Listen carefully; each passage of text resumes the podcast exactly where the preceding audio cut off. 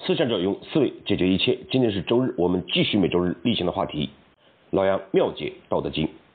上一次呢，我们跟大家分享了《道德经》第十章上半部分的内容。老子说：“在营破抱一，能无离乎？专气致柔，能如婴儿乎？涤除玄剑，能无疵乎？”老子呢，用一连串的三个问句，表达了我们修身需要做到定、静、空的思想。在营破抱一，能无离乎？就是要身心一致，是为定。定能生慧，专气致柔，能如婴儿乎？是讲我们做一件事情，能够专注平和。不被外界所扰，是为静。静呢，能生智。涤除玄鉴，能无疵乎？是讲呢，随着我们知识、阅历、自己能力的增长，必然呢，对事物会有自己的判断。这就像心理学上讲的，这个时候我们每个人就像被画了一半画的一张纸，我们往往因为自己的有所成就。能力的增长，知识的累积，往往很难再接受新的事物。因此呢，老子给我们的忠告就是，能暂时的擦去我们的成见、经验、知识，像一张白纸一样，去承受未知的世界，去打开自己的心门吗？因此呢，老子在这个里面讲的是空。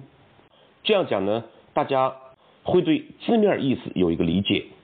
但是呢，很难想象到我们如何应用。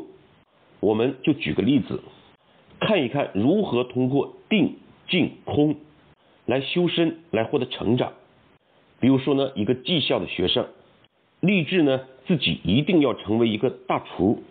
那么刚刚毕业，是不太可能一下子就成为大厨的，很可能是在后厨里面做一个杂工。这个时候呢。他一方面在想，我的目标是成为一个非常著名的大厨，这就是他的心；而他的身呢，却是每天切葱花、做杂工。如果处理不好，这种身心就会产生不一致。这就像郑智化曾经唱的一首歌：“我的脚步想要去流浪，我的心却想靠航；我的影子想要去飞翔。”我的人还在地上，这就会导致什么状况呢？不能安心、用心的做好目前的扎工，切好葱花，准备好材料，每天呢可能只想着怎么炒几个大菜出来，这就是没有了定。而事实上就是这些切葱花的工作本来就是成为大厨的一部分，我们往往。已经获得了某个机会，已经开始向自己需要的方向行走，但是呢，我们自己却浑然不觉，放弃了这样的锻炼，放弃了自己能力提升的机会。好，那么接下来，这个人懂得了定，自己依然有理想，这是 A，每天呢踏踏实实的做好手头的工作，这是 B。但是接下来呢，就会受到外界的干扰、诱惑，这些事情呢本身可能是好的，也可能是坏的。晚上呢想看一看有关厨师的书，可能有人约你出去玩儿。明天呢就又有可能告诉你有一个很好的工作机会，不用在后厨做杂工了，就是我们每天做的工作。也必然会受到别人的赞扬或者批评，这些事情呢，难免会对我们的身心产生影响，可能造成我们心浮气躁，怎么会专气致柔呢？因此，这个时候，老子给我们的建议就是要静，不为所动，专注平和的做好当前的事情。再接下来，这个小伙子。可能菜切的已经很好了，也慢慢的从现在的大厨身上学到了这样那样炒菜的本领，自己呢也能炒上几个很好吃的菜。于是呢，难免就会产生，这是对的，那是错的，这是粤菜，那是鲁菜，火候只能这样，不能那样，配料只能如此，不能那样，配料只能这样，不能那样。这个时候就是在我们的一张白纸上面画上了图画，我们往往很难再接受新的东西，我们往往呢就会脱离事物的本质，被表象所迷惑。哪有什么这个应该那个不应该？这个是鲁菜，那个是粤菜。其实最重要的只有一件事情：好吃。为了这个目的，我们可以打破菜系的界限，以前成熟的做法。这就是老子的建议：涤除玄鉴，恢复到空杯白纸的状态。只有这样呢，我们才可以接受新的事物，创新新的想法。因此呢，我们总结为空。通过这个例子啊，你可能就会发现，定、静、空就会形成一个人成长、提升的循环，有点像我们管理上的 P D C A，有远大的理想，定在目前的事情上，不受外界的干扰，执着的前行，保持空杯，吸收新的东西，创新新的想法。这样一圈下来，再回到起点，有新的理想、新的期望，再定在某一个事情上。好了，老子呢对修身讲完了。这个时候呢，这个人一定会成为一个领导了，带着这样或者那样的团队。因此，老子接下来讲的是如何带领团队治理国家。这又需要什么样的德行呢？第一句就是爱民治国能无为乎？前面呢我们讲过，讲老子的思想，断章取义的认为是无为，是对老子最大的误解。爱民治国，这哪里是无为？老子呢事实上都是在讲有所为有所不为的一种智慧。爱民治国，就是你带领一个团队了，也可能成为一个国家的首领。所以呢，这个时候难免就会踌躇满志，自己一身的本领要有所施展，大展宏图。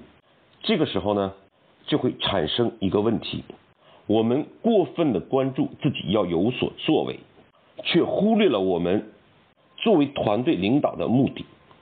当赋予你领导的权利，给你领导位置的时候，不是为了让你自己有什么作为。施展什么本领，进行所谓的新官上任三把火？思考的原点是如何将这个国家、这个团队吃好穿好，有更好的发展。美国总统克林顿就曾经讲过这样的话：人们在获得权势之后，往是无所不用其极的焦虑于随进随出、随上随下，他们忘记了。那些拼命工作、挥汗如雨的人们，正是人民付出这些养活了我们。而更有名的，就是林肯的那段话：“And that government of the people, by the people, for the people。”民有、民治、民享。正是在这个意义上，老子给我们的提醒是：不要贪图自己的功名，不要自恃自己的才能。不要老想着自己要有什么作为，而是回到我们做事的目的上，团队的发展上，应为时必为，不应为时不为，这才是老子的本意。所以呢，老子这段话，我们将它总结为一个字：和，就是你和我的和。和呢，我们可以理解为每个人的嘴里都有饭吃，以此来提醒我们管理团队做一件事情。要将和作为原点，要放大目的，缩小自我，这样的有所为有所不为，才能有所成就。好，我们做事情原点出发点对了。老子接下来给我们的建议是：天门开合，能为此乎？天门呢，就可以理解为我们的耳鼻这些与外界接触的器官，正是它们的存在，我们才能与外界。进行能量信息的交换，可是呢，当我们成为领导的时候，难免就会自以为是，因此呢，就会为雄而不为雌，逞强而不是示弱。就像大家讨论一个问题，没能怎么样，领导就将自己的意见拿出来了。更有甚者，只要与自己意见不同的，就听不进去。这事实上不就是闭塞了自己的视听吗？与外界信息的交流就被中断了。所以我们看啊，为什么李世民一定要有一个微征，就是为了避免这样的现象，能够广开言路，吸收不同的意见。顺便提一下，说到李世民，他写了一本书呢，叫《帝范》，其中第一句话就是“执政须为民”。这事实上就是老子讲的“爱民治国，能无为乎”。关注老百姓之口，让他们穿好衣、吃好饭、住好房，就是我们总结的那个“和”字了。天门开合，能为此乎？我们呢，我们将它总结为一个字“通”。正所谓“通则不痛，痛则不通”。一个领导一定不要事事逞强，而是身心柔软。能够广开言路，吸收不同的意见。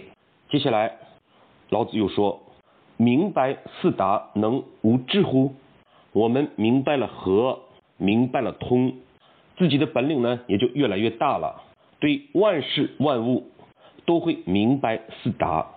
这个时候，有可能我们的贪欲会扩大，做事情就会不择手段，心机算尽。即便不是这样。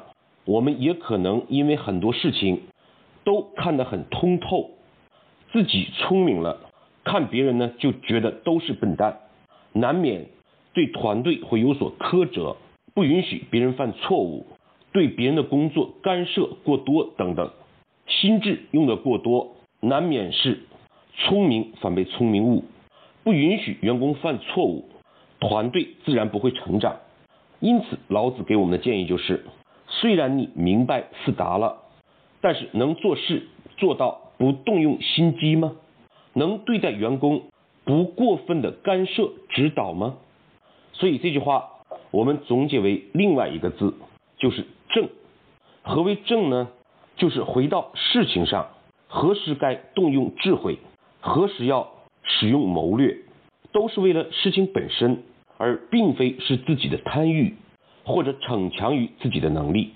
好了，那么治国带领团队，老子一共讲了三个字：和、通、正。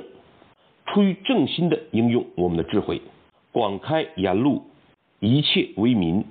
这就是我们作为一个领导必须做到的三点能力。所以老子最后也总结到：生之畜之，我们产生了他，养育了他。比如说，我们自己的孩子，或者一个刚毕业的学生，我们去培育他，都可以理解为生之畜之。一旦呢，人们有所付出，总就想有点回报，所以接下来我们往往就会认为这个孩子是我的，这个员工是我培养起来的，就会产生占有之心。所以老子给我们的建议是：生而不有，我们产生它能够做到不。占为己有之心吗？为而不恃，有所辞为是。我们能够做到，不是为了成己能、持己见而作为吗？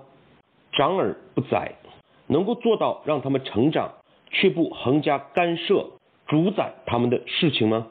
是为玄德。做到这些，就是至高无上的品性了。所以，生而不有，为而不恃。长而不宰，是我们的内心；而定、静、空、和、通、正，是这种内心外在的体现。如何修身？如何治国？如何带领团队？好，今天的分享呢，我们就到这里。谢谢大家的收听，我们下次再见。